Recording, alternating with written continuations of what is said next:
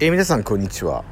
40を過ぎた私が会社と個人の関係性を今一度見つめ直す。そしていろんなことを考えていくチャンネル36チャンネルです。聞いてくださってる方本当ありがとうございます。お元気でしょうか？さて、えー、風水ではですねよく去年の12月22日を境に土の時代から風の時代に変わったってことを聞きますよね。風の時代。まあ、藤井風っていうねあの素晴らしいアーティストが流行ってますけど皆さんどう感じでしょうかねこれを聞いて。あのー、分かるなと思うと思うんですね。で手帳ちょっと開いてみて去年の今日何してたんかなと思ったらですね家族でこう GoToEat キャンペーンを利用しなんか食事をしてたっていうのが書いてあって1年経ったんやなと思ったんですね。それぐらい1年がこうなんかこう生きてる実感っていうのがこうがっつりがっつり来ないなというふうに感じてるんです。なんでかなと思ってみたら例えばですね娘の学校の学園祭とか運動会もね、まあ、基本的にないわけですしで実際にあった運動会も基本的に無観客であったりとかで大学生のね学園祭も全部オンラインでやるっていうふうなことになってるわけですね。でお盆も帰省しない海外旅行も行かない、まあ、要するにその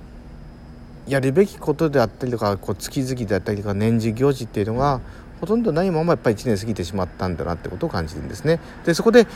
句読点がない時に実感として生きてるって感じがなかったんだろうなっていうふうに今振り返って思います。果たしてこれはいいことか悪いことかどっちでもないような気がするんですね。うんどっちでもない。確かに初詣とかねあってもいいなと思うんですけどもやっぱり今まで僕たちってなんか誰かに言われるがままでもなくですね固定された生活時間の中でがっちりやってたと思うんですね。テレワークなんて最たるもんだと思うんです。会社はね絶対行かないといけないっていうような強い強い自爆誰しもが自爆があってそれが COVID-19 っていう外出によってその自爆が解き放たれたわけですね。まさにこう土地所有からフロー風に変わっていったわけです。この流れはやっぱり止めてはいけないと思います。そんな風に感じるんですね。まあ、そのフィックスとフローって表現だどうかどうか分かりませんけれども今まで友達とかこう関係性も会社の何々さんとか大学時代の友人の何々君とかあとサークルのとかお付き合いの中での延長上で友達っていうので出会ったと思うんですね。それがですねやっぱり風の時代に入ってこうやって音声配信を通じてたくさんの方と出会った1年だったわけですよね。本当にたくさんの人と出会いました。と同時に音声配信での出会いっていうのは例えば会社での出会いでもないですしそういったサークルとかねあのまた違ったこの枠組みの家族との付き合いでもないマンションの友達でもない要するに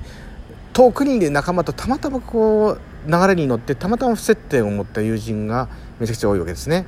イメージで言うとこう波に乗っててですねたまたま波の波と間にこう出会ってしまった僕たち出会ってしまったという表現しますそういったフローの中で出会った友人だからこそ遠くの友人に対して腹割って喋れたりとか全く違った価値観で出会ったりとかいう風なトークができるわけですよね。そう。友人との出会い方も変わってきた。本当にそれが風の時代であったというふうに思います。そう思うとこの COVID-19 が与えた影響っていうのは計り知れない。僕たちはやっぱり良い方に向かって生きてるんじゃないかなというふうに思ってしまうわけです。テクノロジーを使ってねテレワークもできるこうやって友達も出会える。ただやってこなかった。それはやっぱ固定化された観念っていうのがあったので、まあ、あえて言うと